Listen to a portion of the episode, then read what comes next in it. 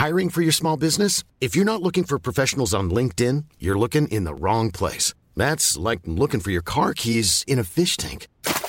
LinkedIn helps you hire professionals you can't find anywhere else, even those who aren't actively searching for a new job but might be open to the perfect role. In a given month, over 70% of LinkedIn users don't even visit other leading job sites. So start looking in the right place. With LinkedIn, you can hire professionals like a professional. Post your free job on linkedin.com slash people today.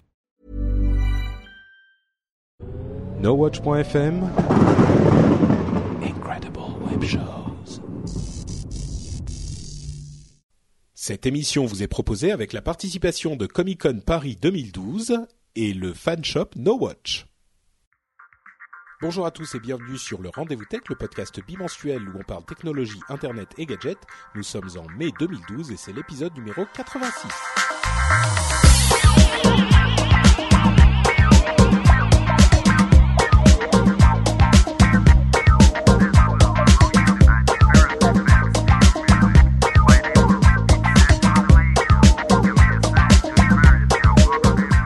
Bonjour à tous et bienvenue sur le Rendez-vous Tech, le podcast bimensuel où on parle technologie, internet et gadgets. C'est l'émission où on essaye de parler de tout ce qui s'est passé ces deux dernières semaines dans l'actu technologique en la vulgarisant suffisamment pour que ça soit compréhensible par tous, mais en restant intéressant pour les plus avertis. Euh, je m'appelle Patrick Béja et euh, je suis accompagné de mon compère Jeff Clavier qui nous appelle en direct euh, des États-Unis et de son comment ça s'appelle Walkmaster Ça s'appelle une workstation. D'accord. Bonjour à tous, bonjour à toutes. Alors c'est quoi Raconte-moi, c'est quoi cette histoire? T'es euh, en fait t'es tellement occupé à travailler tout le temps que maintenant tu dois faire ton exercice euh, quand t'es au téléphone ou en podcast. Euh, ou quand je fais de l'email. Oui, en gros, c'est un espèce de treadmill euh, sur lequel tu vas marcher, tu peux pas courir, et donc ça peut, tu peux aller jusqu'à 2 miles euh, par heure, donc 3 km heure. Donc ça veut dire que c'est très confortable pour ne pas être euh, essoufflé, pour ne pas être et euh, donc ça me permet de, de taper euh, euh, En fait, sur mon juste- ordinateur. Et, et tu le fais longtemps dans la journée ou c'est juste au lieu d'être assis à un bureau, t'es en train de marcher et tu fais tes mails quoi? Voilà, c'est ça. Et j'essaie en fait de, de faire à peu près deux heures par jour quand je suis au bureau parce que mon objectif, Ah oui. euh, c'est de faire 100 000 pas par semaine. Ça fait l'équivalent de 15-16 kilomètres. Euh, Hmm. Donc, euh, comme j'arrivais pas à mettre un, un peu de temps dans mon agenda pour euh, aller au gym, etc., bah, le gym vient à moi. Voilà, D'accord. c'est tout. bon, c'est les, les nouvelles euh, techniques de pour rester en forme des États-Unis. Intéressant. Mais j'ai entendu pas mal de de- d'histoires selon lesquelles il y avait des bureaux debout maintenant qui étaient beaucoup plus sains évi- évidemment que les bureaux assis et que c'était pas mal de de rester euh, enfin de, de travailler debout plutôt que de travailler assis. Tu vois maintenant euh, beaucoup de ces, euh, ces bureaux qui ont euh, un système électrique où tu vas pouvoir soit t'asseoir, soit te mettre debout. Et donc euh, moi j'ai le, j'ai le bureau d'un côté, j'ai euh, le workstation de l'autre. Mais c'est vrai que ça te donne une position aussi bien au niveau de ton dos qu'au niveau de ta respiration qui est beaucoup plus saine. Et donc euh, comme il faut vraiment faire de l'exercice euh, de façon régulière, c'est une façon de le faire. Pas bête. Écoute, euh, ça m'intéresse et en plus c'est juste marcher donc c'est même pas super fatigant. Moi je suis preneur. Non, non, c'est pas fatigant. Euh, L'autre jour, j'ai fait un test. J'ai passé 5 heures dessus. Euh, au bout de 5 heures, j'étais crevé. j'ai fait, Oui, bon, j'ai fait genre forcément. 25 000 pas. euh, là, là, là, c'était beaucoup là. Bon, euh, on va pas vous parler euh, du de la workstation, de la station de marche de Jeff pendant toute l'émission. Euh, on va vous parler du Galaxy S3, euh, des nouvelles euh, adresses de sites web avec des accents et des caractères spéciaux, de Facebook et de son entrée en bourse, euh, et de la bulle, et un petit peu de notre nouveau président et de ce qu'il fera peut-être, ou en tout cas ce qu'il a, ce dont il a parlé à propos du numérique. Et on va commencer tout de suite avec le Galaxy S3, qui est le nouveau téléphone star euh, de la marque Samsung. On en a beaucoup parlé dans le, podcast Upload, qui couvre les, la mobilité. Ah, j'oublie, pardon, j'ai oublié de préciser que euh, la UStream euh, était euh, notre partenaire sur euh, cette émission et sur beaucoup d'autres, celles qui sont en live chez UStream, chez, chez No Watch en fait, puisqu'ils nous offrent une qualité de stream supérieure, sans pub, et c'est l'occasion aussi de dire bonjour à la chatroom qui est présente comme toujours pour cette émission. Donc si on dit des bêtises, ils pourront nous corriger. Et ils ont eu, je dois dire, des réactions assez intéressantes cette histoire de Workstation. Donc euh, voilà. Merci à, la chatroom d'être là nombreuse et à Ustream de nous offrir le compte pro. Euh, donc je disais Galaxy S3. On en a pas mal parlé dans euh, Upload qui est le podcast où on parle de, on fait des tests d'app et on parle des nouvelles de la mobilité en général. Euh, on a fait un long sujet avec un long test d'une bonne demi-heure sur le Galaxy S3. Donc si vous voulez vraiment avoir les détails sur ce nouveau téléphone qui est une sorte de must euh, Android, euh, vous pouvez aller écouter l'upload qui sort le mercredi 9 mai. Donc ça sortira peut-être un jour après l'écoute de cette émission. Mais on va quand même en parler un tout petit peu parce que moi j'ai suivi avec beaucoup d'attention les annonces de cet appareil. Et il y a deux choses qui m'ont particulièrement intéressé. D'abord, c'est un excellent appareil tant au niveau euh, hardware qu'au niveau software. Le matériel est très bon. C'est un bon si on aime les très grands écrans, hein, c'est un écran de 4 pouces 8 donc qui est très très grand, mais euh, il est très puissant, il est d'une très bonne résolution, il a une très bonne caméra. Enfin, ils ont vraiment mis tout ce qu'il fallait pour en faire le meilleur appareil Android qui soit, le meilleur téléphone Android qui soit en tout cas, en version euh, grande. Et il y a un autre truc qui m'a vraiment frappé, c'est qu'ils ont euh, ils ont associé énormément d'innovations ou de, fonctions logicielles euh, très intéressantes comme le partage de photos, le partage avec vos amis, enfin il y en a plein, hein, il y en a tout un tas. Euh, ce qui fait que c'est à mon sens le meilleur téléphone Android en ce moment, mais d'une part, euh, moi je l'avais senti un petit peu, et puis Cédric Bonnet dans l'émission Upload a précisé ce sentiment. D'autre part, c'est que on dit que c'est un téléphone Android, mais en fait pas Exactement. Euh, c'est-à-dire qu'ils ont tellement euh, transformé, customisé Android que euh, un tout petit peu à s'écarter de ce domaine d'Android. Et euh, là où je recommande vraiment ce téléphone pour les gens qui veulent un téléphone Android, enfin ça, ça, devient compliqué parce que c'est un très bon téléphone, mais les gens qui veulent spécifiquement un téléphone Android le vont, veulent sans doute pour certaines raisons qui ne seront plus si intéressantes avec ce téléphone. Par exemple, euh, si on va transformer, la, si on va utiliser une autre, euh, euh, un autre système d'exploitation, on va router le téléphone, eh ben on n'aura plus toutes les fonctions qui font qui rendent ce téléphone intéressant. Donc c'est un petit peu une, une réaction ambivalente. C'est un super bon téléphone, mais c'est plus exactement un téléphone Android. Enfin moi c'est un petit peu comme ça que j'ai analysé la chose. Je le recommande très certainement euh, aux gens qui sont intéressés par des téléphones de ce genre-là, mais il est cher. Euh, c'est pas un téléphone qu'on va acheter si on n'est pas, on veut juste un petit truc qui fait, qui, qui marche. Euh, donc bon, je sais pas exactement comment le prendre. Est-ce que tu as suivi toi les annonces de ce S3, Jeff? Ça t'a fait quelle impression? Bah, je pense que comme tu le disais, c'est un c'est un très bon téléphone. Euh, pour moi, ce qui a été vraiment marquant, c'est ce que tu disais, c'est le le début en fait euh, du euh, du forking d'Android, c'est-à-dire qu'est-ce que c'est que le forking? C'est bah t'as un un constructeur comme Samsung ou comme Amazon qui dit Android c'est une technologie donc open source, c'est intéressant, mais ça manque de fonctionnalités qui sont clés euh, pour moi Amazon ou Samsung et donc je vais prendre Android et je vais commencer à développer mes propres extensions, ma propre version.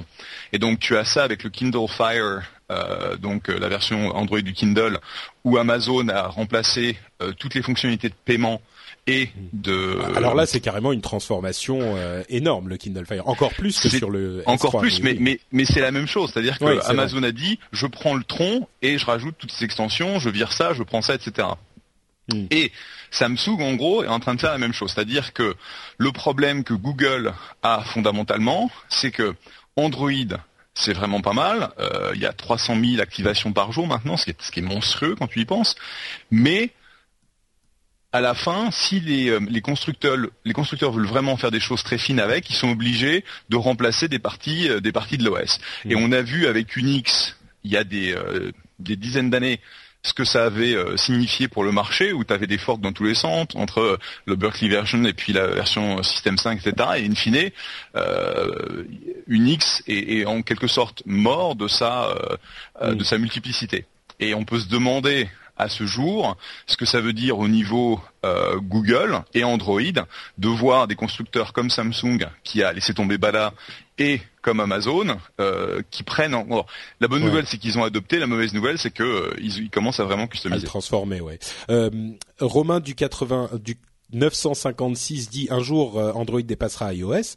Euh, c'est déjà le cas. Hein. Android se vend plus, enfin les téléphones Android se vendent plus qu'iOS. Bon ensuite il y a plein de moyens de compter les choses, euh, les, les, les revenus, les parts de marché sur certaines choses, l'utilisation effective, le nombre de le, pourcentage d'utilisation du web. Mais Android est déjà extrêmement a, énormément de succès. Donc c'est même plus vraiment sur cette question que le problème se pose. Mais oui donc c'est vraiment intéressant de voir cette sorte de problématique qu'a aujourd'hui Google avec Android. Euh, et on, avait évoqué l'histoire du rebranding de la recréation d'une marque que Google voudrait peut-être faire avec sa marque Play, en tout cas pour les tablettes, qui se séparerait un petit peu d'Android. Et euh, c'est vrai que on se demande parce que pour donner un exemple concret, par exemple, euh, le Galaxy S3 offre des fonctionnalités de partage, je le disais tout à l'heure, mais elle ne marche qu'avec un autre Galaxy S3. C'est pas que on va avoir euh, avec ce téléphone la possibilité de partager des photos facilement avec n'importe quel téléphone Android. Il faut que ça soit un autre euh, Galaxy S3. Donc bon, ça pose plein de questions intéressantes. C'est un développement qui est pas forcément inattendu, mais euh, qui est intéressant à, à observer. Et puis, euh, on se doute que Android prépare, euh, pardon, Google prépare aussi des choses avec son acquisition de Motorola. Et là encore, ça risque de changer un petit peu la donne et de brouiller un petit peu les, les pistes et les cartes. Donc, on verra ce que ça donne. En tout cas, ce qui est clair, c'est que Samsung, qui était déjà dans une position de leader avec le Galaxy S2 sur le marché Android, là d'après l'avis de tous, va conforter cette position et l'accentuer encore parce que le S3 est un excellent appareil. Euh, ensuite, un autre sujet qu'on voulait évoquer, c'est celui des nouvelles URL. Euh, Alors, les adresses pour les gens qui sont pas très euh, fans de technique, bon, là c'est vraiment la base, hein, mais une URL c'est simplement l'adresse internet d'un site ou d'un fichier ou de quoi que ce soit qui est sur le web. il est défini par son adresse. Et il y a un changement dans le type de, dans la structure de ces adresses qui va faire que très bientôt, euh, si je ne m'abuse à partir du 3 juillet prochain, euh, les caractères, ce qu'on appelle les caractères spéciaux, euh, vont faire leur entrée dans ces URL. C'est-à-dire que aujourd'hui, on ne peut avoir que des caractères sans accent, sans cédille, on n'a pas de dans l'eau, etc. Eh bien, à partir de ce moment-là, euh, les caractères spéciaux, les adresses euh, des sites pourront aussi intégrer des accents et des caractères spéciaux, des CD, des etc. etc. Et euh, pour moi, et je pense pour la majorité des gens qui connaissent un petit peu ce domaine et des analystes, c'est une catastrophe. Euh, parce que, alors, la raison pour laquelle c'est autorisé, c'est une raison tout à fait louable, c'est que, comme on le dit euh, dans la chat room, euh, euh, Seb Ramirez dit vivement les adresses en chinois. En fait, c'est exactement pour ça que ces changements ont été implémentés. C'est parce que, comme les adresses étaient en caractère romain, il était difficile pour certains, pour certaines personnes qui ne parlaient pas forcément l'anglais ou une langue romaine, de d'utiliser ces, ces sites à mon avis, ça aurait pu être euh, gérable quand même. Mais bon, il n'est pas euh, juste de demander à quelqu'un qui ne parle euh, qu'arabe, que chinois ou que japonais ou une autre langue du genre de, taper les lettres, taper les adresses dans une langue qu'il ne maîtrise pas. Mais une des conséquences assez dramatiques de de ce changement, c'est qu'on va pouvoir avoir des adresses qui vont ressembler à des adresses légitimes qui vont ressembler vraiment beaucoup à des adresses légitimes et qui mais qui ne seront pas légitimes. C'est-à-dire qu'une une banque par exemple euh, je crois que dans l'article de Presse Citron que j'ai pris en référence, il parlait de Société Générale ou de société. Bon, sociétégénérale.fr sans accent, c'est la euh, l'adresse de la Société Générale, je crois. Mais aujourd'hui, il pourrait y avoir quelqu'un qui prend société avec euh, et et e accent aigu sur euh, le, les deux e de société, sociétégénérale.fr et avec, et sans accent sur général, est-ce que les gens vont vraiment prêter attention à cette affaire et vont se dire ah oui c'est pas le bon site donc je vais pas y aller? Est-ce que les gens vont regarder à chaque fois? Euh, Est-ce que si, il y a euh, 15 variations différentes du truc, est-ce que ça va être possible de, de faire vraiment attention à chaque fois? Et surtout, le truc le plus important, imaginez que vous receviez un email envoyé d'une adresse qui vous semble euh, correct en regardant rapidement, euh, en regardant juste Société Générale at sociétégénérale.fr, mais vous n'aviez pas vu qu'il y avait soit un petit accent, soit un petit euh, un petit machin qui change, et ça veut dire que c'est plus du tout le même expéditeur. Enfin, c'est hyper dangereux, c'est vraiment problématique, et je suis pas certain que c'était la bonne solution d'adopter cette ce changement. Vous aux États-Unis, Jeff, vous avez pas vraiment le problème, mais enfin. Je, je, moi, je suis vraiment pas convaincu de la, de la justification. Toi, tu penses qu'il le faut ou? On n'a pas le problème, ah. euh, comme tu le dis, parce que par définition on est 8 euh, bits, mais c'est la première chose à laquelle j'ai pensé, c'est que ça va être utilisé par tous les spammers de la Terre ou tous les, euh, les hackers de la Terre, de manière à ce que quand tu vois facebook.com ou ce que tu veux, mais en gros il y aura des zoom dans tous les sens, et en fonction de la fonte que tu utilises, si tu arrives à changer en fait la, c'est ta fonte pour que ce caractère-là n'existe pas dans ta fonte, et en gros tu, tu, montres le caractère. par défaut. Hmm. Euh, c'est vraiment la porte ouverte à, du hacking. Euh, euh, encore plus facile qu'aujourd'hui quoi. Et donc parce que déjà les gens se font avoir parce qu'ils font pas attention, mais alors là ce sera encore plus encore plus facile et légitime. Et c'est c'est un gros problème en fait avec avec l'ICANN, donc l'institut qui va contrôler les les noms de domaine où ils ont ouvert la porte à un peu tout et n'importe quoi en multipliant les extensions et maintenant en mettant du du, euh, 16 bits dans, euh, dans les noms de domaine. Et même si c'est effectivement pour ouvrir la porte à tout ce qui est euh, euh hindou, chinois, etc., euh, ça pose un, problème de stabilité sur l'infrastructure d'Internet. Ouais. Et, mais est-ce qu'ils avaient le choix? Est-ce qu'ils auraient pu dire bon bah non, nous les gens qui parlent pas anglais ou des caractères romains en moins, bah on s'en fout et donc on va faire ce qu'on veut. Et enfin, est-ce que c'était réaliste de se dire ça? Bah c'est c'est compliqué c'est pas c'est pas juste pour les gens dont le langage par définition n'est pas un caractère euh, enfin n'est pas un, alphabet 8 bits mais euh, le problème c'est que internet et toute la nomenclature d'adressage qui a été euh, définie dans les années 60 n'avait absolument pas prévu cette explosion. Et quand tu parles, euh, j'ai vu une, une, conférence avec Vinsurf, qui est un des, un des pères de l'Internet, mm. où il parlait un petit peu de tous ces problèmes d'explosion, que ce soit au niveau bah, de, de l'adressage ou euh, les, les 128 bits que l'on a aujourd'hui, ils sont très limités, et le, le fait que ils avaient absolument pas pensé à la façon dont Internet pourrait euh, devenir un Internet des choses, c'est-à-dire que le jour où tu as une adresse IP dans, euh, dans tous les devices, dans toutes les choses que tu as, dans tous les containers que tu as, ou même euh, une pièce de, une pièce, tu as une chemise à une adresse IP, ils n'avaient pas du tout imaginé ça. Et donc non, mais bon, là c'est pas, c'est pas le même problème. C'est pas, non, mais c'est le problème où Internet est allé clairement au-delà Hmm. des, euh, du design fondamental hmm. des, euh, des gens qui l'ont euh, qui l'ont mis en place. Et donc, même si c'est logique que ça qu'on a qu'on en arrive là, c'est super compliqué et ça ouvre une une porte à des à des abus. Ouais, donc la conclusion de cette histoire, c'est faites super attention et dites à votre euh, tante Gertrude, comme j'aime euh, appeler les gens qui ne connaissent pas trop ces choses-là, dites à votre tante Gertrude euh, de faire attention elle aussi, parce que ça risque de multiplier les, tentatives de phishing et de hacking. Autre sujet dont on parle depuis bien longtemps et qui finalement arrive, l'entrée en bourse de Facebook, l'IPO, euh, qui veut dire Initial Public Offering, si je ne m'abuse, et se rapproche de plus en plus. c'est le mois de mai, hein, c'est ça C'est décidé? A priori, c'est le 17 ou le 18, ouais. C'est ça, d'accord. Euh, et donc, euh, ils ont annoncé les prix des actions, et les prix des actions étaient un petit peu plus bas. Ils ont été assez prudents dans euh, leur euh, leur offre initiale. Euh, enfin, pour une, des raisons qu'ils ont invoquées, qui a fait plaisir à pas mal de gens, c'était qu'ils ont dit on va devoir continuer à se battre contre Yahoo.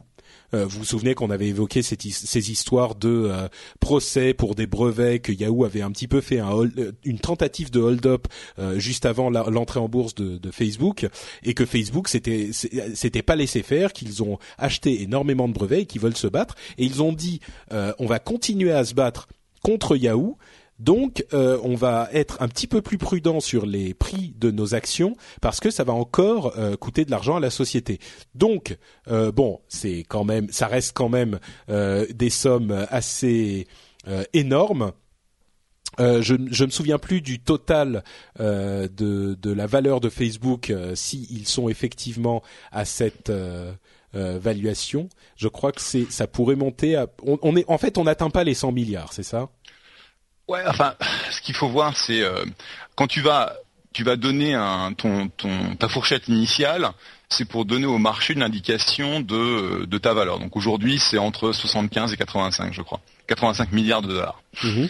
Euh, simplement, lorsque le marché va commencer à exprimer son intérêt pour euh, Facebook, ce qui se passe, c'est que tu vas créer en quelque sorte une, un, ce qu'on appelle un order book de l'ensemble de, des intérêts des institutionnels. Et tu peux être sûr que tout le monde va se ruer pour essayer d'acheter cette, euh, cette action. Mmh. et donc on va commencer à voir bon bah ok euh, on va la mettre à tiens bah, si, on augmente d'un dollar si on augmente de deux dollars. Et essaies en fait de trouver un prix qui va plus ou moins balancer l'offre et la demande. Et le problème, c'est qu'avec Facebook, va y avoir une telle demande, parce que c'est quand même l'IPO la plus visible euh, de la décennie, que même si la fourchette aujourd'hui, ça peut, ça peut exploser. Et si tu regardes en fait euh, LinkedIn, euh, qui est une bonne comparaison parce que c'était quand même une très très belle boîte qui a, qui a très bien performé depuis euh, dans, sur le marché, les gens vont se dire bon bah ok, même si j'achète Facebook à 120 milliards, je sais que sur le long terme, je m'y retrouverai parce que si tu avais investi dans LinkedIn à 35 ou 40 quand ils ont flotté, je veux dire aujourd'hui l'action est à 110 quoi. Donc euh, euh, les gens vont appliquer la même euh, philosophie ou théorie d'investissement et je pense que Facebook flottera au-dessus des 100 milliards dès son premier jour. D'accord. Bon. Bah, écoute, on verra bien comment ça se passe dans quelques, dans une ou deux semaines maintenant maximum, sachant que Zuckerberg garde le contrôle de la société quoi qu'il arrive. oui, parce que de toute façon, il a, un, parce qu'il a quand même encore euh, une forte euh, participation, donc euh, directement il a une vingtaine, 25% de, de, la boîte, mais derrière il a fait signer par ses, différents investisseurs un proxy pour les votes, où en quelque sorte ils disent, bah de toute façon, quoi que euh, Marc dise euh, je vote en sa faveur, je vote comme lui. Donc à partir du moment où il va voter ses, actions, il va emmener euh, une grosse partie de son de son de ses investisseurs et donc il contrôle complètement Facebook. Est-ce que c'est une, une boîte et une entrée en bourse qui va faire des dizaines de milliardaires comme on en a vu auparavant quelques-unes? Oui, puisque tu as déjà tous les, toute l'équipe de fondateurs, euh, toute l'équipe de fondateurs qui, euh, qui sont blindés euh, à mort avec quelques milliards chacun. Hmm. donc Dustin Moskovitz, je crois qu'il est entre 7-8. T'as Sean Parker qu'on a, qui est à 6. T'as euh, Savarin qui est à 2. et au fur et à mesure où l'action progresse, je pense que les, les 20 premiers les, les ouais, c'est ça, les, les quelques dizaines de premiers employés avaient des stock options au tout début, donc. Oui, en gros, tu vas avoir quelques quelques milliers de millionnaires euh, qui vont, euh, enfin sur le papier au début, hein, euh, qui qui vont cristalliser le jour où Facebook fait son IPO, et tu auras, à mon sens, une bonne dizaine de milliardaires. une fois que bah, que l'action suit son cours. Donc c'est vrai que en termes de création de, de richesse personnelle et, et d'impact sur le euh, sur le real estate dans la vallée, euh, ça va faire mal. Hein, ouais, les maisons vont monter de prix. Euh, ah, bah Est-ce que les gens peuvent vendre leurs actions immédiatement dès le premier jour? Non, parce que tu, tu as ce qu'on appelle un, un lock-up. Donc les gens vont être limités dans ce qu'ils peuvent faire au niveau vente pendant six mois, pendant neuf mois. Et donc, euh, euh, ils sont en quelque sorte, ils vont, ils ont signé un pacte, si tu veux, qui, euh, qui les limite dans ce qu'ils peuvent faire pendant six mois au minimum. Et puis derrière, de manière à ce que tout le monde ne se retrouve pas à vendre euh, toutes ces transactions au même moment, ils ont typiquement, tu vois, une, une convention qui dit bon bah tu peux en vendre 5% euh, entre telle date et telle date. Puis après, tu mm. peux revendre 5% entre telle date et telle date. Simplement, quand même. Ouais. Simplement, euh, ils euh, ils ont eu la possibilité depuis quelques années de vendre leurs actions sur les marchés secondaires, euh, soit dans des euh, dans des situations de gré à gré où en gros tu as des investisseurs qui disent tu me vends ton action Facebook à 30 milliards, je te l'achète, mm. ou en passant par des, des espèces de donc c'est un peu comme les, les marchés publics sauf qu'ils sont pas publics. Ça va Nicolas Poppy sur la chatroom dit le tapis va trop vite, Jeff est essoufflé. Ça va T'es pas trop? Non, ok, d'accord. Non, je suis pas, je suis pas essoufflé. euh, je réfléchis euh, parce qu'en fait, je, je traduis en, en, je pense en anglais, je traduis en français. Et ça, ça, ça, ça m'essouffle. Et donc, les marchés secondaires comme Second Market ou euh, SharePost, te permettre de dire, bah voilà, euh, je suis intéressé à acheter euh, du Facebook à, à 45 milliards. Est-ce que quelqu'un est prêt à me, à me vendre des actions? Et si jamais il y a quelqu'un, un employé ou un actionnaire qui veut le vendre, bah à ce moment-là, SharePost organise la vente. Et donc tu as il fait déjà quoi Il vend ses stock options du coup, pas ses actions, puisqu'il n'y a pas. bah non, c'est des actions. Ils ne peuvent vendre que des actions. Ah d'accord, ok. Donc ça sous-entend qu'ils sont passés par une phase euh, de vesting de leurs, de leurs options et qu'ils ont acheté les actions correspondant aux options et ensuite qu'ils les vendent. Et là, on parle des 500, euh, de la limite des 500 actionnaires. Euh, donc c'était quand même relativement limité, c'est bien ça. C'était relativement limité. Simplement, bon, hmm. euh, dans les faits, tu as moyen de de passer au travers de la limite des 500 actionnaires, mais c'est vrai que c'était une, une contrainte pour Facebook dans la façon dont ils euh, géraient la boîte, puisqu'à un moment, ils auraient été obligés, en gros, de déclarer euh, leurs revenus et de, en gros, de, de mettre sur le marché le même niveau d'information que s'ils étaient publics. Donc, bah, euh, autant, les publics ramasser, ramasser 10 milliards au passage, quoi. Ouais, c'est sûr. Ok, bon, euh, donc ça c'était pour Facebook et on a leurs euh, frères ennemis euh, de Yahoo qui ont des petits soucis, ou en tout cas le président de Yahoo, le CEO de Yahoo qui s'appelle Scott Thompson. Il, s'est passé un truc assez invraisemblable ce week-end. le président de Yahoo, qui s'appelle donc Scott Thompson, a été victime d'un scandale, peut-être victime méritée, quand on a appris par euh, un jeu de, de concurrence et de euh, euh, lutte de pouvoir dans le, le board, dans le ah le board, le cabinet, non? Le conseil d'administration. Voilà, merci. tu, tu, pour une fois, c'est moi qui n'arrive pas. Ouais. Le conseil d'administration de Yahoo euh, donc cette sorte de, lutte de pouvoir a euh, ramené à la surface une question assez problématique pour ce cher euh, CEO. Euh, c'était le fait que dans son CV, il annonçait avoir un diplôme d'ingénierie informatique, hein, c'est bien ça, alors que en fait, il ne l'aurait jamais obtenu. Et bon, tout le monde ment un petit peu sur son CV, euh, le problème, c'est que d'une part, lui, c'est pas n'importe qui, et euh, d'autre part, il a été prouvé que c'était pas juste une petite erreur euh, anodine et innocente. C'était vraiment, il a parlé avec des journalistes à deux reprises et il leur a dit oui, oui, je suis diplômé de tel truc et de tel machin. Et quand on a contacté l'université en question, ils ont dit non seulement on n'avait pas un, il n'a pas ce diplôme, mais en plus, à l'époque où il était chez nous, cette discipline n'existait pas dans notre université. Donc, ça pose un énorme problème parce que non seulement déjà ça fait pas propre, mais en plus avec cette lutte de pouvoir, euh, il, euh, les, les, les gens qui voulaient le mettre dehors pour mettre quelqu'un d'autre à leur place, pour se mettre eux-mêmes à leur place, euh, appuient vraiment là où ça fait mal. Donc on a une, un, double problème qui fait que aujourd'hui toute la presse tech se pose vraiment la question de que peut faire le euh, conseil d'administration et Scott Thompson Est-ce qu'on va le virer?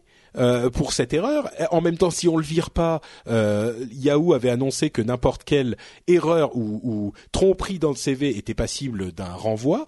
Euh, bah, c'est quand même une malhonnêteté flagrante. C'est, ça a fait vraiment la discussion. Enfin, c'est pas la chose la plus euh, la plus importante de la Silicon Valley, mais ça a vraiment fait beaucoup de bruit. J'imagine que euh, beaucoup de gens en ont parlé autour de toi, Jeff. Oui, parce que en fait, c'est euh, c'est vraiment la mauvaise nouvelle qui chasse la mauvaise nouvelle en ce qui concerne Yahoo. Et euh, c'est malheureux parce que euh, fondamentalement c'était c'était une boîte qui était superbe, mais après avoir péniblement récupéré Scott Thompson, pas mal de gens en fait se sont dit mais pourquoi lui? Parce qu'il n'a pas d'expérience au niveau pur média. C'est un mec qui vient du monde de, de, l'e-commerce et du paiement. Il était chez eBay avant c'est ça? Il était il était chez c'était le patron de PayPal. Ah, et donc Bon, grosso modo, les gens se disent bon, surprenant, mais pourquoi pas euh, Ok, allez, on accepte Scott Thompson et on va on va voir ce qu'il va faire. Et il était passé par une phase de restructuration, il a viré 2000 personnes, il a fait rentrer des consultants, il commence à, tu vois, à jouer au, euh, aux chaises musicales au niveau du management. Bon. Hmm. Et puis d'un seul coup, euh, bon, il y a, depuis plusieurs années maintenant, tu as un gros actionnaire de Yahoo euh, Dunlop, euh, qui, qui, est le patron d'un hedge fund qui s'appelle Triple Point, euh, ou quelque chose comme ça. Euh, c'est pas Triple Point, c'est un autre nom. Mais bon, peu importe. Donc ce mec-là a essayé depuis à peu près deux ans de se faire élire sur le board de, Yahoo parce qu'il dit vous ne vous ne gérez pas nos intérêts correctement. Euh, je veux moi Dunlop aller sur sur le, le board et euh, je vais vous attaquer, je vais vous forcer la main, etc. Et c'est lui qui, en analysant en fait toutes euh, les possibilités euh, de rentrer en fait sur le board de Yahoo, qui a dit tiens c'est marrant, le Gus là, il a un double euh, diplôme, accounting donc gestion et informatique, mais en fait le collège comme tu disais ne faisait pas de diplôme d'informatique au moment où Scott Thompson y était. Et donc, Kara Swisher de All Things D est retourné dans les euh, dans les documents qui ont été euh, soumis par eBay euh, lors du lorsqu'ils ont fait rentrer Scott Thompson, et effectivement, ce qui a été mis sur la ICC dans, dans, dans, son site web ne contenait pas la notion N, Computer Science. Par contre, à un moment, le, le, le double diplôme est arrivé sur la bio de, de, Scott Thompson. Et le truc qui fait vraiment très mal, parce qu'ils auraient pu dire, bah écoute, c'est un mec, c'est un mec du marketing d'eBay qui l'a fait c'est qu'en 2009, Scott Thompson a été sur un interview dans un podcast avec euh, Morrigan, que je, suis sûr que tu connais, qui l'interviewait, qui parlait de ses doubles diplômes, et il lui a dit, oui effectivement, nous les ingénieurs. Donc, c'était plus une erreur cléricale, c'était de, bah, euh, en gros, il, a gonflé son CV, il pensait que c'était anodin, et objectivement, pour un mec comme Thompson qui a euh, une vingtaine d'années d'expérience, peu importe s'il a un diplôme d'informatique ou pas, c'est pas ça qui va changer sa capacité de gérer Yahoo, d'accord? Bah, C'est ce que disaient les gens dans la chatroom. Ils disaient s'ils font ses preuves, pourquoi pas euh... Mais oui, mais il a menti. Il a menti. Il a, il a, on dit en, anglais doctored. Il a euh, changé son CV. Il a trafiqué son CV. Et donc, si tu n'es pas capable de lui faire confiance sur une chose aussi basique que, son CV, qu'est-ce que tu, en quoi tu veux lui faire confiance? Je veux dire, c'est pas possible. Et donc, s'il s'avère que Yahoo n'a pas fait euh, le truc de base pour euh, des CEO de ce type, c'est tu, tu embauches une, une agence qui va, qui va les vérifier tout ce qu'il a pu dire, tout ce qu'il a pu faire sur son CV, et donc mm. euh, ils vont appeler les gens, ils vont appeler. Quand, quand j'ai levé mon, mon fonds, on m'a demandé une copie de mes diplômes, on m'a demandé une copie de, de mon casier judiciaire qui est vide, hein, n'est-ce pas? Euh, Et, et oh, y a... je sais pas, hein, peut-être. Euh, moi, je l'ai pas vu. je, je, je, le déclare, je le volontaire, je le volontarise. Et il y a quelqu'un qui a été euh, passer des coups de fil, euh, appelé en France, etc., pour vérifier que tout ce que j'avais dit était, était mm. véridique. Et ça, c'est une approche de base. Donc ça veut dire que quelqu'un chez Yahoo n'a absolument pas fait son boulot. Ce qui était aussi une des critiques qu'on a entendues euh, pendant le, le, le scandale. Ouais. Tout à fait. Et donc aujourd'hui, euh, le board est en train de se, se gratter en se disant qu'est-ce qui, qu'est-ce qui nous arrive encore? Et si jamais il s'avère que Thomson a, les a plantés comme ça au milieu du guet avec un avec un CV qui a été trafiqué. J'ai du mal à voir pour le coup. Ce qui a ce qui a l'air d'être le cas. J'ai du mal à voir comment ils vont réussir à le garder parce que ça veut dire mm. qu'il a aucune crédibilité. Et quand tu parles aux gens qui sont restés chez Yahoo et je peux dire qu'il y en a plus il y en a plus des masses, euh, ils se disent mais attends si moi je fais ça je me fais virer instantanément bah pourquoi pas lui? Oui oui c'est sûr.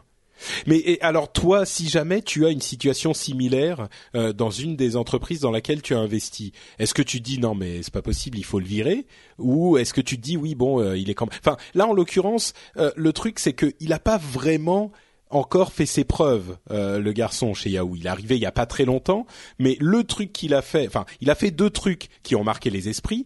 D'une part, dégraisser, donc il a renvoyé des gens, et d'autre part, il a euh, collé un procès à, à, Facebook à un moment. Enfin, c'était sans doute opportun financièrement, mais c'était pas hyper fair play. Donc, je suis pas certain que ça joue. C'est pas un trait de génie euh, qui, qui, joue en sa faveur. Mais euh, mais bon, effectivement, dans, disons demain, toi, Jeff, tu es tu as tout pouvoir au bord de Yahoo. est-ce que tu le gardes ou est-ce que tu le vires? Je pense que c'est une. Moi, je saurais pas répondre. Hein, c'est hyper. C'est une question compliquée parce que tout, tout dépend en fait. Là, c'est là où tu lui dis, mais qu'est-ce que t'as. Enfin, tu m'expliques maintenant pourquoi t'as fait ça parce que euh, franchement, est-ce que c'était euh, un truc innocent où euh, tu dis bah tiens, ça fait mieux si j'ai gestion et, et informatique sur mon CV plutôt que juste oh bah je suis un crétin qui fait de la gestion. J'ai rien contre les gens qui font de la gestion. by the way. et et t'essaies de comprendre s'il a juste fait euh, tu vois un dérapage à la à la noix en essayant de de, de tu vois un, peu de marketing personnel. Et euh, tu essaies de voir si c'est juste une approche systématique pour le mec qui est que bah tu vois il va il va couper les il cut corners euh, donc il va il, va, prendre des raccourcis pas très il va prendre des raccourcis avec le business etc et, et pour une boîte comme Yahoo c'est pas possible. Donc c'est plus fondamentalement essayer de comprendre qu'est-ce qu'est-ce qu'il a fait d'autre ou qu'est-ce qu'il pourrait faire d'autre plutôt que juste le côté CV, etc. Le problème, c'est que avec une, une une, une, comment on dit disgrace, une perte de, crédibilité aussi publique que celle que l'on a ici, et le fait que, je veux dire, ils ont quand même mis sa, sa bio officiellement euh, sur le site de la SEC. Donc ils ont dit à l'autorité de régulation des marchés financiers américains, le GUS, il a ce diplôme. mentir à la SEC, c'est pas bon, d'accord mm. Il y a des gens qui vont en tôle pour ça. Donc euh, ça va vraiment avoir des répercussions potentielles qui sont énormes. Et j'ai du mal à voir comment il peut continuer à, gouverner la mm. boîte, quoi. Et l'une des raisons peut-être pour lesquelles euh, certains euh, dans la chatroom ou d'autres ne se disent non mais quand même faut le virer machin, il a quand même extrêmement bien géré PayPal. Euh, aujourd'hui, PayPal, c'est le système de paiement sur Internet. C'est devenu un système de paiement euh, incroyablement important. Donc, c'est pour ça aussi qu'on se dit, ce mec, c'est pas un abruti. Euh, il y a peut-être des raisons de, le garder. Et, et, Yahoo le voyait vraiment comme un type qui va redresser les choses. Donc, c'est pas juste un type qu'ils ont sorti de nulle part et qui en plus a menti sur son CV. Quoi. C'est ce point que je voulais soulever. Donc, le, tu, as raison. Je pense qu'il a fait un, ah bon, tu sais, euh, il a fait un bon boulot chez PayPal. Euh, je pense que John Donahue, le, mec qui fait tourner eBay aujourd'hui, euh, c'est un mec assez exceptionnel. donc, est-ce que c'est Scott Thompson? Est-ce que c'est le combo John Donahue Scott Thompson? J'avoue que j'en sais rien parce que j'ai pas, j'ai pas de vision interne, de... de, PayPal. et le nouveau CEO, je suis désolé de la faire encore, mais c'est mon très bon copain David Marcus qui est l'ancien l'ancien CEO de Zong, qui a été racheté par PayPal euh, il y a à peu près six mois et donc qui s'est retrouvé euh, parachuté euh, à la tête de PayPal. Mm. Et c'est un mec absolument génial, donc je suis sûr qu'il fera un très bon boulot. Donc c'est vrai que Scott Thompson c'est pas un abruti, ça c'est sûr. Le problème, si tu veux, c'est que quand on regarde ce dont Yahoo a besoin, le profil typique d'un CEO de Yahoo qui est plutôt orienté média, advertising, etc. Thompson, bon, c'est un mec qui est pas con du tout, mais c'est pas exactement le profil auquel tu t'attendais. Et euh, ce qui se dit Ryan Reynolds here from Mint Mobile. With the price of just about everything going up during inflation, we thought we'd bring our prices down. So to help us, we brought in a reverse auctioneer, which is apparently a thing. Mint Mobile unlimited premium wireless. Ready to get 30, 30, bit to get 30, bit to get 20, 20, 20, bit to get 20, 20, bit to get 15, 15, 15, 15 just 15 bucks a month. So, Give it a try at mintmobile.com slash switch. $45 upfront for three months plus taxes and fees. Promo rate for new customers for limited time. Unlimited more than 40 gigabytes per month. Slows. Full terms at mintmobile.com. There's never been a faster or easier way to start your weight loss journey than with PlushCare. PlushCare accepts most insurance plans and gives you online access to board-certified physicians who can prescribe FDA-approved weight loss medications like Wigovi and Zepbound for those who qualify. Take charge of your health and speak with a board-certified physician about a weight loss plan that's right for you. Get started today at plushcare.com slash weight loss. That's plushcare.com slash weight loss. plushcare.com slash weight loss. là encore j'en sais rien, c'est que c'est lui ayant eu vent euh, de, de la de la recherche euh, de CEO que faisait Yahoo, Ouais, qui s'est en s'est gros dit, proposé euh, en disant euh, et les gars euh, moi moi parce que euh, moi je moi je sais le faire quoi. Ouais. Et Enfin, euh, ouais. Disons que déjà ça c'est, enfin ça devait ressortir à un moment, c'est pas hyper malin quoi quand t'es à ces, ces niveaux-là. Enfin bon. bah ouais mais comment tu fais? Imagine. Imagine le mec un jour il se dit ah bah tiens je vais mettre euh, je vais rajouter euh, N computer science tu vois c'est c'est bénin Ouais. tu le mets sur euh, sur ta bio et puis après bah ta bio elle est copiée tu vas dans les conférences etc etc Mm. et puis d'un seul coup c'est sur internet c'est partout tu peux plus tu peux plus l'enlever tu peux Ah bah plus non, c'est sûr, le- mais le défaire. Et donc, Oui. tu deviens prisonnier de ton propre mensonge. Et soit tu oui, dis, mais enfin euh, c'est pas une non, excuse non plus quoi. Je veux dire, euh, oui, au- oui, mais non, chérie. euh, au début, euh, je voulais pas te dire que euh, je, je, je travaillais pas le soir, que j'allais voir ma maîtresse. euh, mais après, j'ai été prisonnier de mon mensonge. Bah oui, euh, c'est quand même pas. Tu vois ce que je veux dire C'est pas une excuse de se dire. Au, au début, j'ai menti et puis finalement, euh, Et T'es en train de pas- nous avouer quelque chose ou t'es juste en train de prendre un exemple Ah, tu parles, ma ma fiancée est en est euh, à l'étranger depuis deux semaines. J'en peux plus. Je je je désespère. Je je je dé, décrépis. Pardon? Non, non, euh, je, je fais une, une mauvaise blague, donc je, je ne la recommencerai pas. Ok.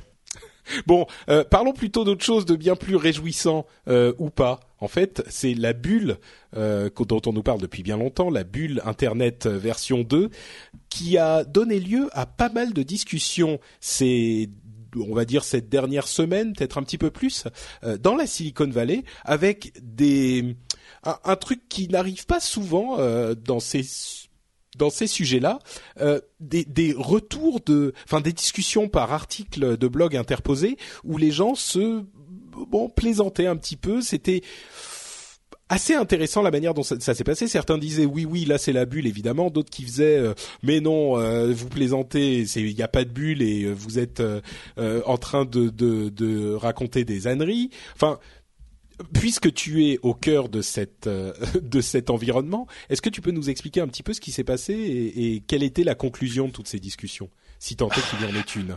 Bah, il y a, pas de conclusion parce que c'est un, c'est une, une discussion sans fin où euh, tu vas avoir une partie des gens qui disent il y a une bulle, euh, les valorisations ont décollé, c'est n'importe quoi, et il y a des gens qui disent euh, oui c'est vrai que les valos ont explosé, mais bon quand on regarde le type de boîte qui est en train d'être montée, c'est beaucoup plus justifiable que ça l'était dans la par rapport à la précédente bulle Internet. En gros, le catalyseur de cette euh, discussion, ça a été l'acquisition d'Instagram par Facebook pour euh, donc euh, un milliard de dollars. Et, je rappelle que 70% du, euh, de la considération de l'acquisition, c'est des stocks Facebook. Et donc, même si la valeur du deal c'était un milliard, euh, je pense qu'il est assez logique de dire que dans quelques dans quelques mois ou quelques années, la, val- la valeur du deal ce sera 200, à peu près 2 milliards, d'accord? Donc pour une boîte qui avait 16 mois, 13 personnes et zéro de chez zéro en revenus, mais euh, et, et- à et zéro perspective 30 en plus. C'était c'est pas qu'il y avait des, des idées de monétisation euh, qu'on connaissait en tout cas particulièrement intéressantes. Non, parce qu'il s'était même pas posé la question. C'est ça, Parce oui, que, exactement. euh, Euh, façon, Lionel la G dit dans la chatroom, règle numéro un des bulles spéculatives, il y a toujours des gens pour dire que la bulle n'est pas une bulle et que ça va continuer à monter indéfiniment. Évidemment, c'est le cas. Euh, je, lui opposerai aussi le fait que euh, il y a toujours des gens pour dire que euh, il y a une bulle, même quand il y en a pas. Euh, donc bon, les, ça va un petit peu dans les deux sens.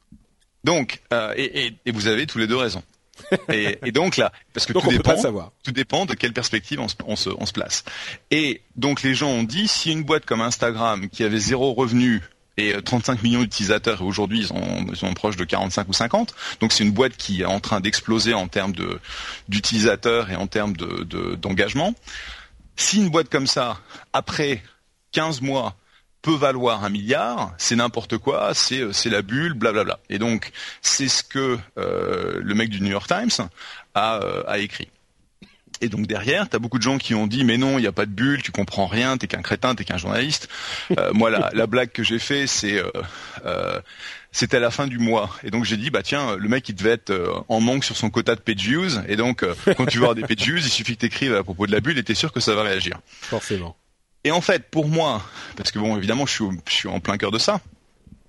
Pour ceux qui ne savent pas, euh, Jeff est VC euh, dans la Silicon Valley, donc venture capitaliste. Donc, euh, donc je suis un capitaliste, donc j'investis dans des petites startups en espérant que, ben, un jour, euh, ça devienne un Twitter, un Facebook, un, un Instagram, pourquoi pas.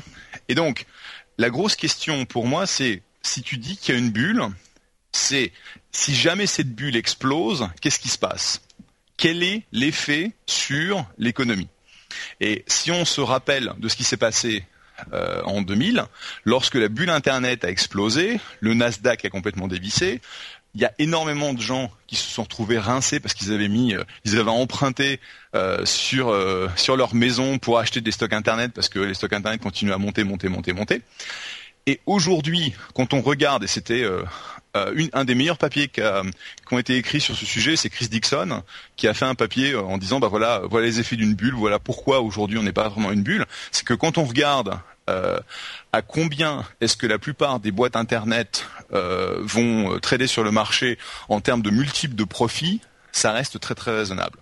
Et donc, à partir du moment où l'effet de contraction d'une explosion de la bulle ne ferait que toucher bah, des gens comme moi ou des, euh, des gens qui sont des business angels qui mettent leur propre argent, leur propre argent dans les euh, dans les boîtes ou des VC, en gros, Et, et pas les- des gens, des gens normaux entre guillemets qui auraient investi dans ces valeurs euh, qui se cassent la gueule.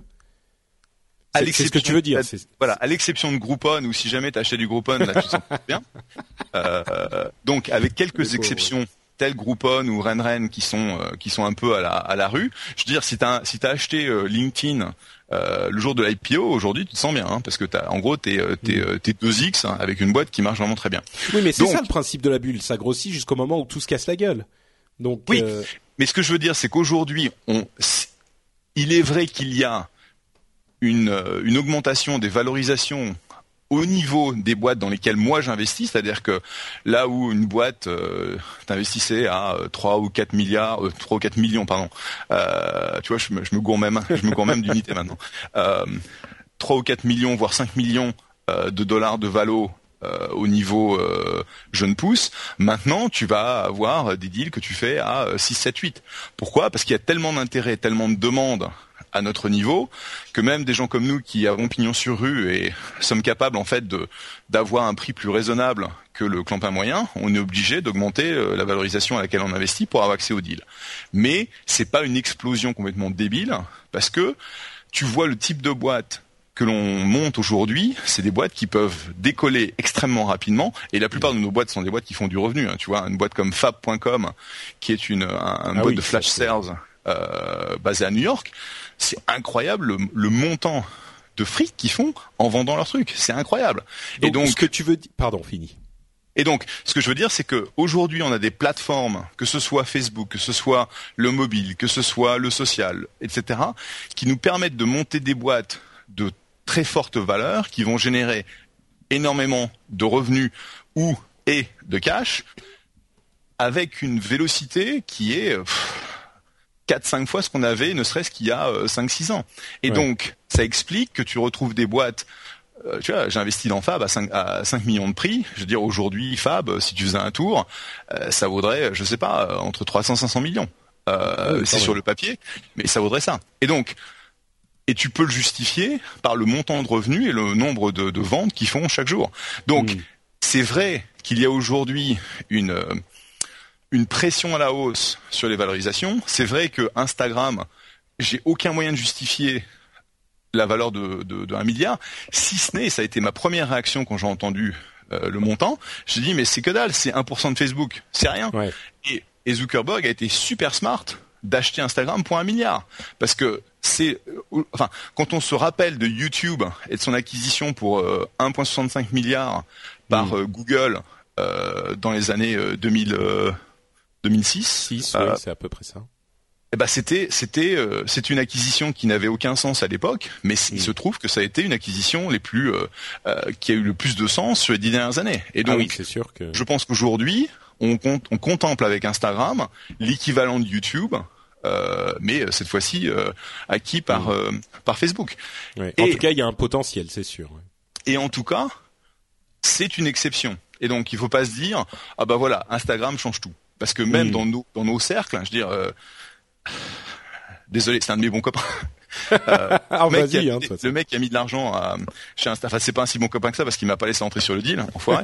euh, donc, Steve Anderson, le mec qui a donné euh, son site financing à Instagram, et donc le mec il a investi à 2 millions de prix quand il a mis 250 000 dollars. Et bah, le mec il a fait une sortie à un milliard en l'espace de 15 mois, ça n'existe pas. Jamais personne l'a fait. Ouais, c'est Bon, bah, vraiment lui, le truc.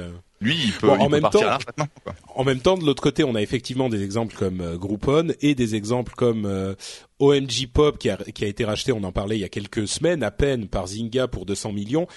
Peut-être que dans les des deux côtés, c'est des exceptions. Et ce que tu es en train de dire, euh, parce que OMG Pop est en train de euh, n'était n'était valorisé que sur un seul euh, jeu, euh, Draw Something, dont on avait parlé, qui visiblement serait en train de perdre de son attrait euh, depuis quelque temps.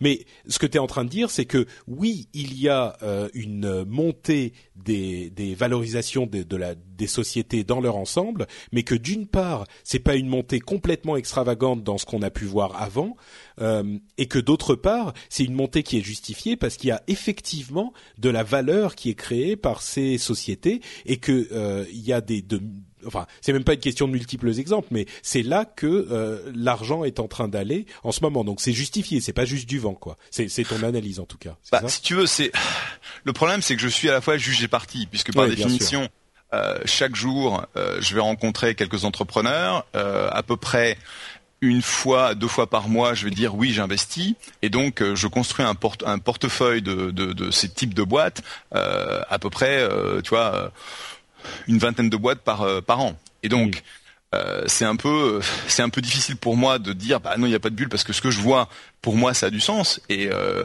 malheureusement c'est que dans euh, tu vois deux ans trois ans quatre ans qu'on pourra regarder en arrière en se disant oh putain qu'est-ce qu'on était con d'investir dans ce truc là ou alors si tu veux là pour le moment la décision risquée qu'on a prise au mois de mai l'année dernière donc il y a, peu- il y a même pas un an d'investir dans Fab on, on se sent bien sur ce coup là, tu vois. Ouais, ouais.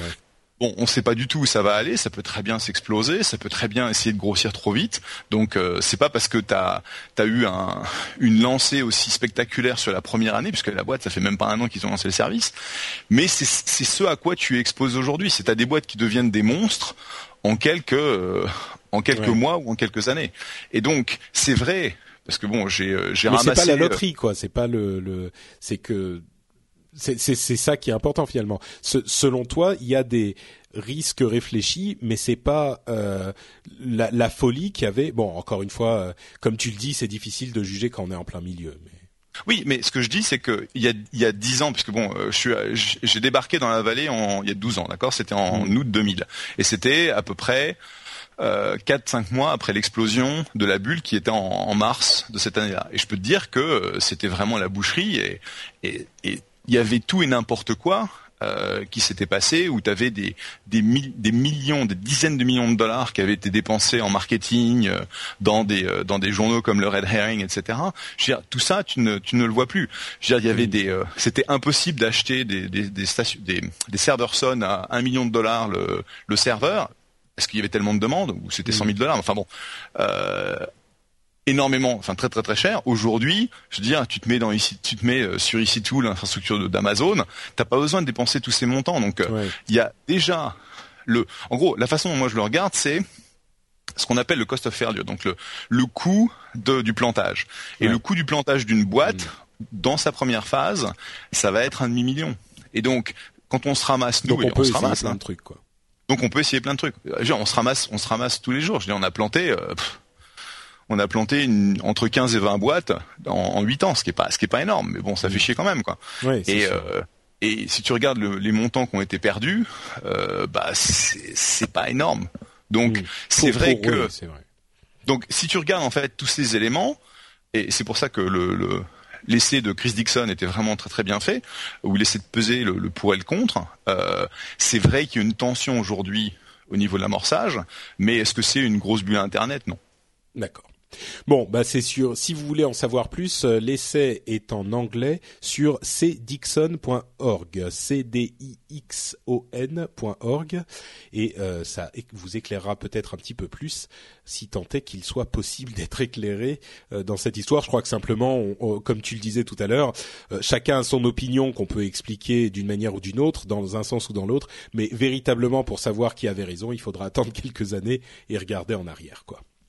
Euh, autre chose dont on voulait parler, euh, et là il va falloir regarder en avant et donc pas forcément savoir exactement ce qui va se passer, c'est euh, le fait que vous n'êtes pas sans savoir, chers auditeurs, que la France a connu un moment important de son histoire euh, cette semaine, ou plutôt la semaine dernière, avec l'élection présidentielle. François Hollande a été élu président de la République, et même si je suis féru de politique, je vous éviterai mes euh, divagations politiques euh, dans cette émission, parce que c'est pas le sujet, je les réserve plutôt à Google+.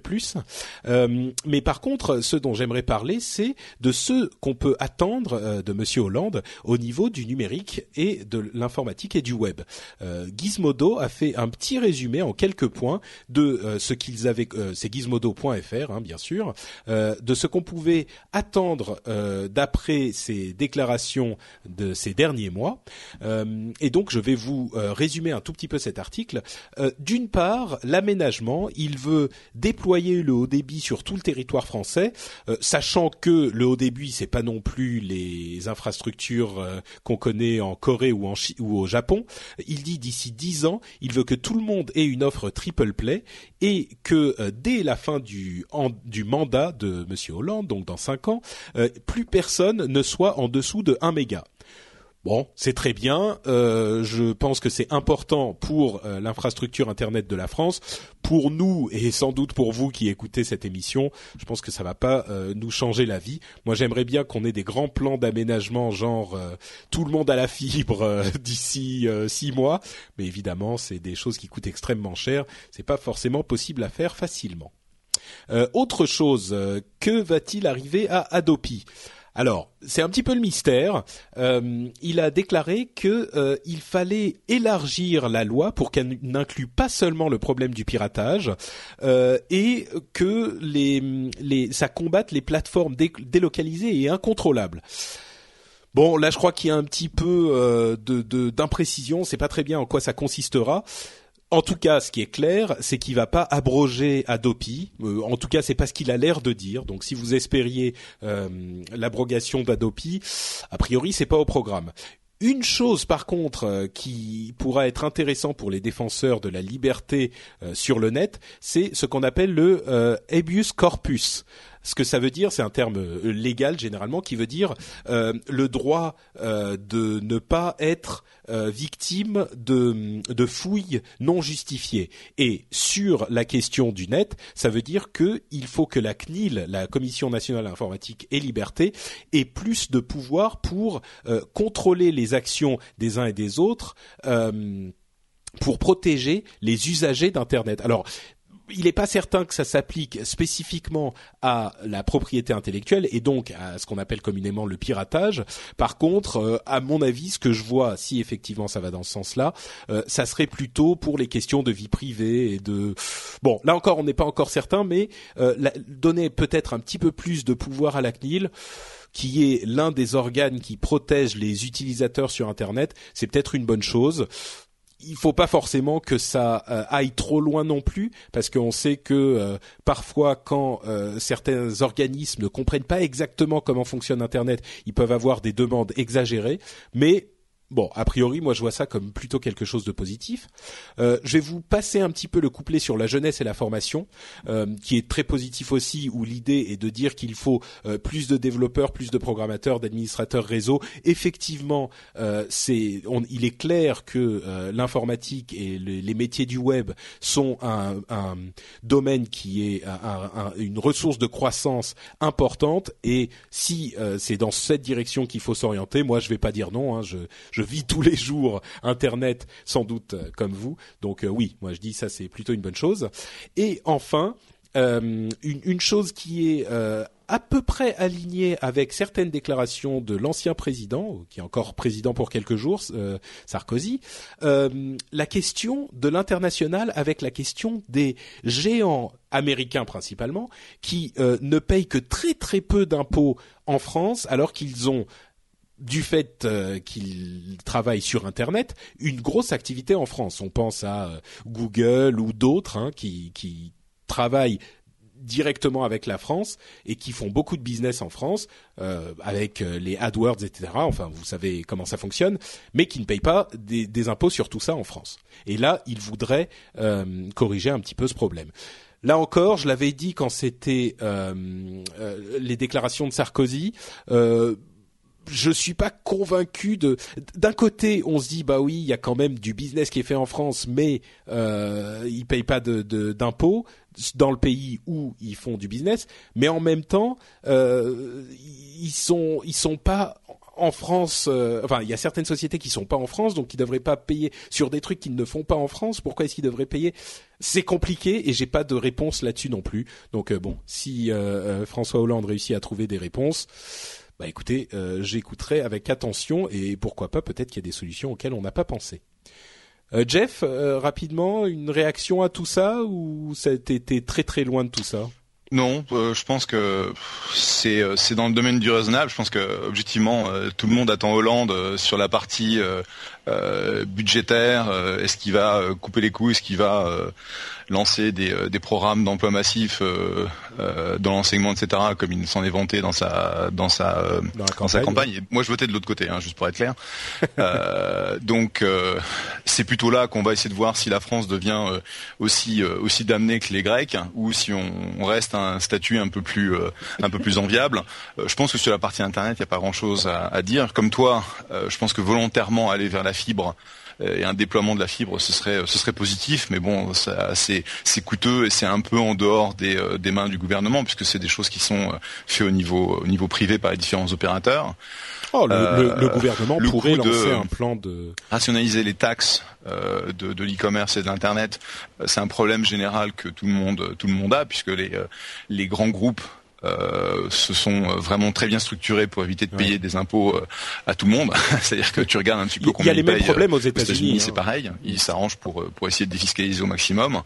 Et objectivement, la notion de taxation d'internet est quelque chose que tous les gouvernements essaient de de comprendre pour bah, essayer de bénéficier de l'effet tracteur au niveau de l'économie, mais aussi en récupérant un peu de un peu plus de taxes quoi.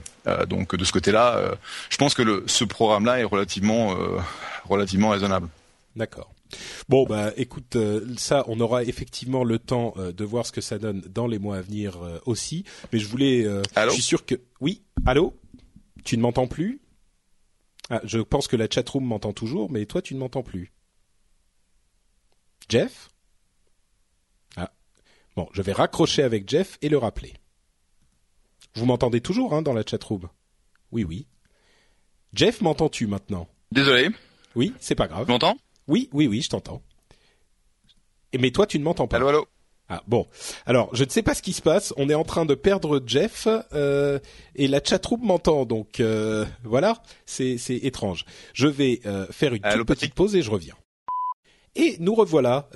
Jeff nous trollait Microsoft en disant que Skype est un logiciel Microsoft, donc ça ne marche forcément pas bien.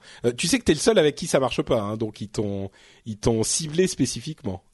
Bah oui, mais si tu veux, j'ai un MacBook Pro, j'ai un MacBook Air, je suis sur un, un une télé, euh, une télé Apple, euh, je, sais plus rien. Télé Apple, un écran, tu vois. Non, un, écran, un l'écran 27 pouces euh, Apple. D'accord, oui, forcément. Euh, bon bah écoute, euh, de toute façon, on va continuer l'émission et on en était au message du sponsor, ou plutôt des sponsors, devrais-je dire, euh, puisque on a deux sponsors aujourd'hui. Le premier étant la Comic Con Paris. Euh, L'année dernière, on y était déjà, donc vous savez un petit peu de quoi il s'agit. C'est euh, le grand rendez-vous de toutes les cultures de l'imaginaire. Euh, bon, en gros, c'est vous connaissez la Comic Con aux États-Unis et à Paris, il y a l'équivalent et c'est du que je dise pas de bêtises, du 5 au 8 juillet. Il y a énormément de choses à voir là-bas. Il y a des évidemment plein de comics, des gens en cosplay marrant, des jeux vidéo, des mangas. Enfin, c'est c'est euh, une, grande fête de la culture geek euh, en France. Et il se trouve que No Watch y sera aussi. Comme je vous le disais, on y était déjà l'année dernière. Et bien cette année, on y sera euh, plus beau, plus fort, plus grand, plus tout. Donc, on vous invite à venir aussi. D'ici quelques jours seulement, le la bannière Comic Con sera disponible sur le site nowatch.net. Et si vous pouvez passer par le site nowatch.net pour acheter vos billets, ça nous ferait très plaisir. Euh, et on vous encourage dans tous les cas à le faire et à venir nous dire bonjour. Euh, c'est plusieurs jours, comme je le disais. Et moi, j'y serai normalement, euh, j'espère, le vendredi et le samedi. Donc, euh, si vous avez un jour à choisir pour y aller, venez nous voir à ce moment. Ça nous ferait très plaisir. L'autre sponsor, c'est le fan shop No Watch. Comme on vous en parle depuis un certain temps, les, la boutique a changé en fait. Maintenant, il y a deux boutiques.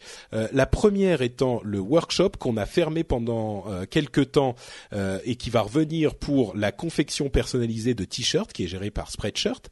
Euh, mais pour le moment, la boutique principale c'est le fan shop qui est entièrement géré par No Watch et qui vous offre des euh, objets, des goodies à des, d'une part à des tarifs euh, un petit peu plus raisonnables. Ça commence à 5 euros. C'est vrai que les t-shirts et les objets qui étaient sur l'ancienne boutique étaient un petit peu plus chers, Euh, mais en plus de ça, euh, ils sont vraiment super beaux. Il y a des badges, des planches de stickers euh, métal.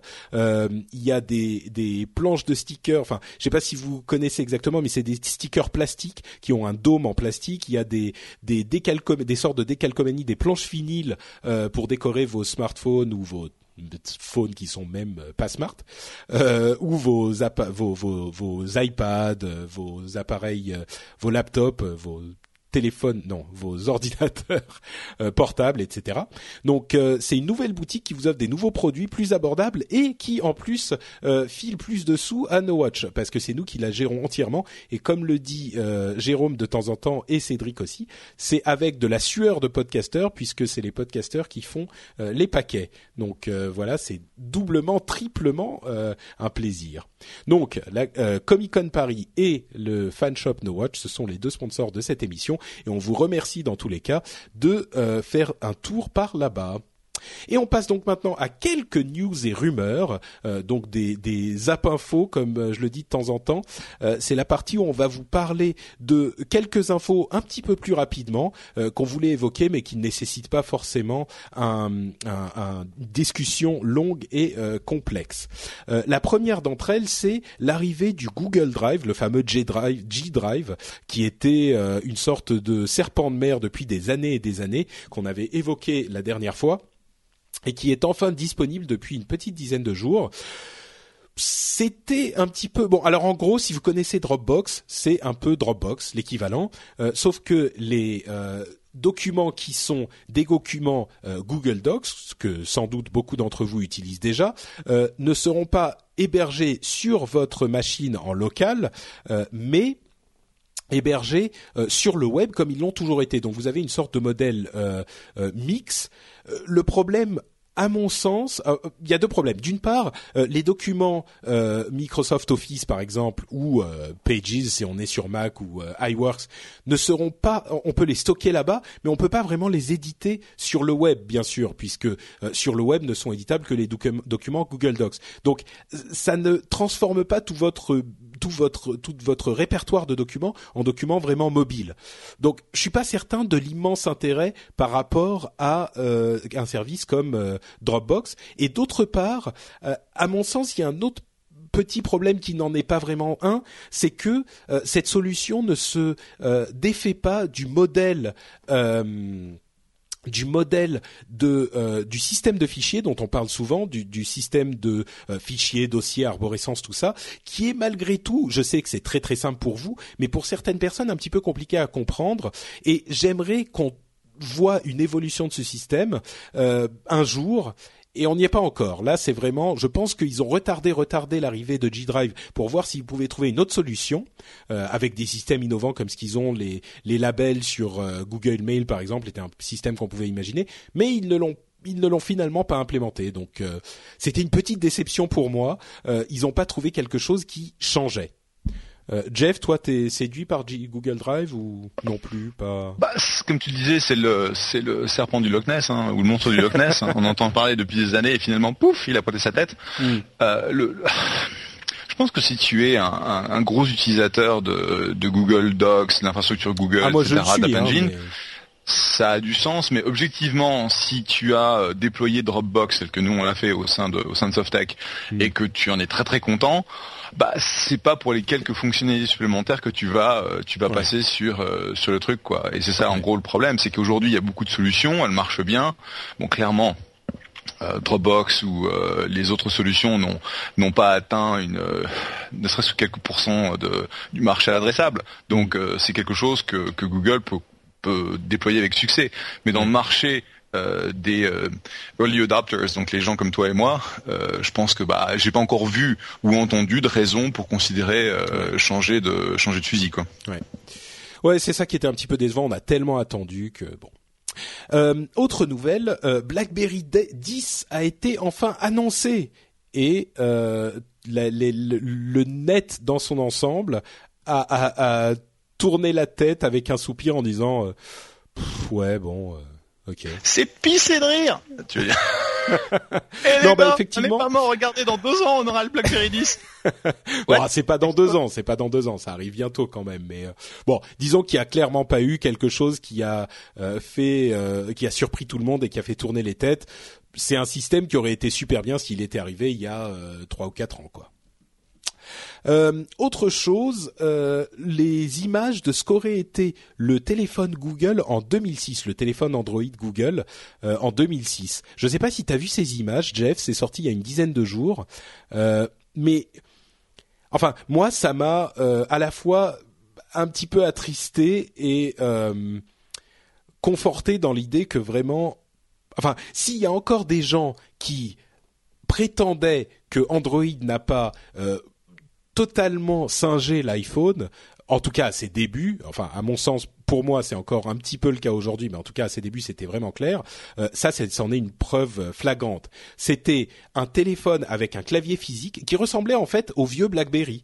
Euh, il avait un clavier physique, il avait un écran qui n'était pas un écran tactile, euh, et c'était un an avant l'arrivée de l'iPhone et donc il était prêt à être sorti, il était enfin en, négociation, hein, c'était un prototype, il n'était pas complètement prêt, mais il est, ils étaient en train de voir avec euh, Sprint, si je ne m'abuse, la possibilité de le sortir avec un modèle euh, économique intéressant, c'est-à-dire que le téléphone ne coûterait presque rien, euh, mais le, le Google pourrait subventionner l'achat du téléphone, euh, ah, je suis en train de, m'embrouiller. Bref, ce qui est important, et Kyoku dit, Kyoku 57 dit, euh, oui, c'est un troll que je suis en train de faire. Je suis désolé, c'est vraiment le cas, quoi. C'était un BlackBerry le truc. Un an plus tard, Apple sort euh, l'iPhone, et tout à coup, le téléphone, le clavier physique disparaît, l'écran devient entièrement tactile. Bon, là, il faut très honnête, il faut être honnête. C'est une preuve euh, de plus qu'ils n'allaient pas du tout, du tout dans cette direction. Et Kyoku57, encore une fois dans la chatroom, dit Android a toujours eu des téléphones à clavier. Euh, c'est pas ça la question. C'est que le téléphone Google était un téléphone d'avant l'iPhone. C'est que tous les téléphones qu'on voyait avant que l'iPhone arrive étaient des, téléphones à clavier physique et à petit écran minuscule euh, non tactile. Et eh ben il était comme ça. Donc euh, Bon, bref, c'est c'est même pas vraiment important. Hein. C'est vrai que c'est un petit peu un troll que je fais aussi, mais c'est amusant parce que on avait tellement de gens qui disaient euh, non non mais de toute façon l'iPhone ça va pas marcher pour cette raison et Android euh, oui ils avaient euh, déjà des idées sur ce genre de choses à l'époque là on a une, une, un exemple clair du fait que ça n'était pas le cas Bon, Jeff, je sens que tu te retiens de dire quoi que ce soit, donc je ne vais pas forcer un petit peu plus. Bah, tu t'inspires euh, de des choses qui marchent bien. Euh. Oui. Non, mais c'est vrai, c'est tout à fait ça. Et c'est, c'est, il y a, y a C'était cynique, c'était cynique, hein, mais bon. Non, mais en plus, Dieu sait qu'Apple le fait aussi, donc euh, c'est, c'est juste que là, c'est, c'est clair. Euh, bon, Flutter qui débarque sur Dailymotion. Si vous ne connaissez pas Flutter, c'est un système très intéressant. C'est, c'est pas une, une annonce euh, euh, super importante, mais je voulais en parler parce que ça risque d'intéresser notre public spécifiquement, qui est plein de, de, de hackers et de gens comme ça. En fait, Flutter est un système développé par un ancien de Pirate Bay, qui est vraiment intéressant. C'est un système où on, on on paye à la société, enfin, on, on, confie à la société Flutter une certaine somme par mois. Euh, disons 10 euros, 20 euh, euros, etc.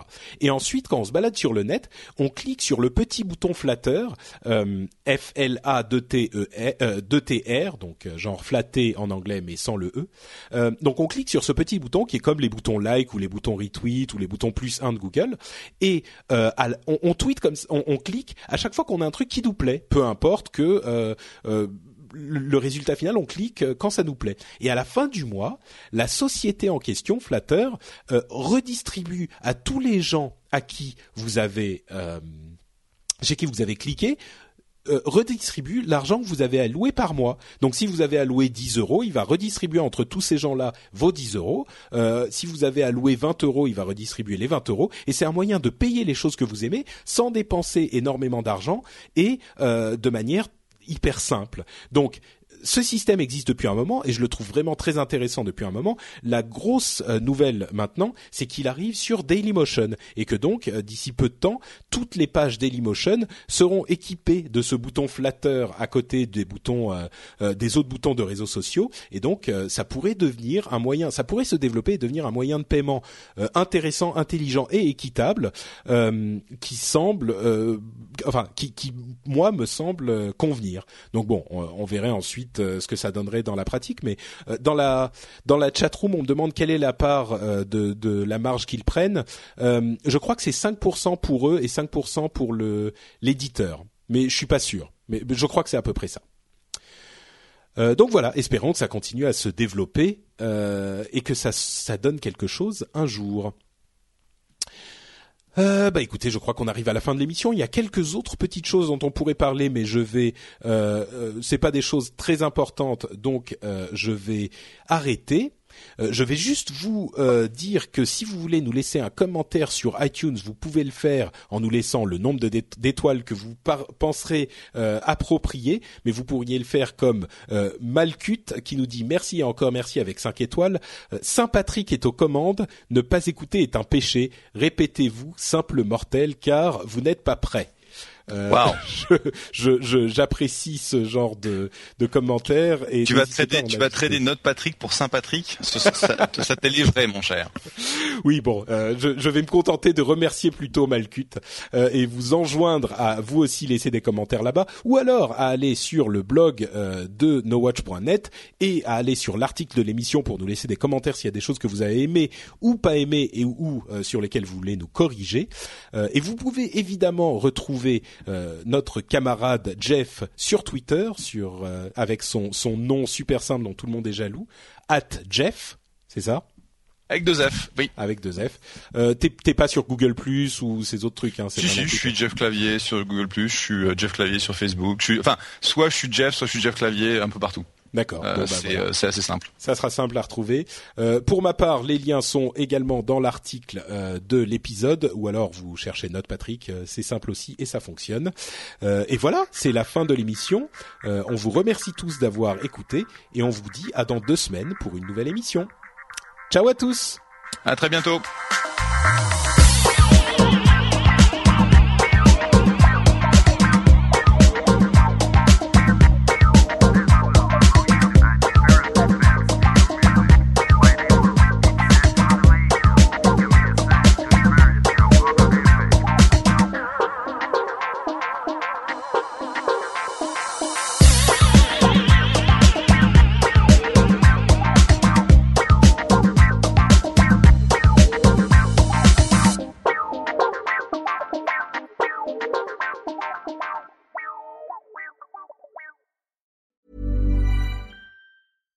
Deserves the best, and there's no better place to shop for Mother's Day than Whole Foods Market. They're your destination for unbeatable savings, from premium gifts to show-stopping flowers and irresistible desserts. Start by saving 33% with Prime on all body care and candles. Then get a 15-stem bunch of tulips for just $9.99 each with Prime. Round out Mom's menu with festive rosé, irresistible berry chantilly cake, and more special treats. Come celebrate Mother's Day at Whole Foods Market.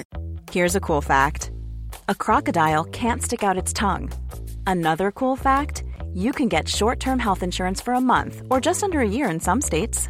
United Healthcare short term insurance plans are designed for people who are between jobs, coming off their parents' plan, or turning a side hustle into a full time gig. Underwritten by Golden Rule Insurance Company, they offer flexible, budget friendly coverage with access to a nationwide network of doctors and hospitals. Get more cool facts about United Healthcare short term plans at uh1.com.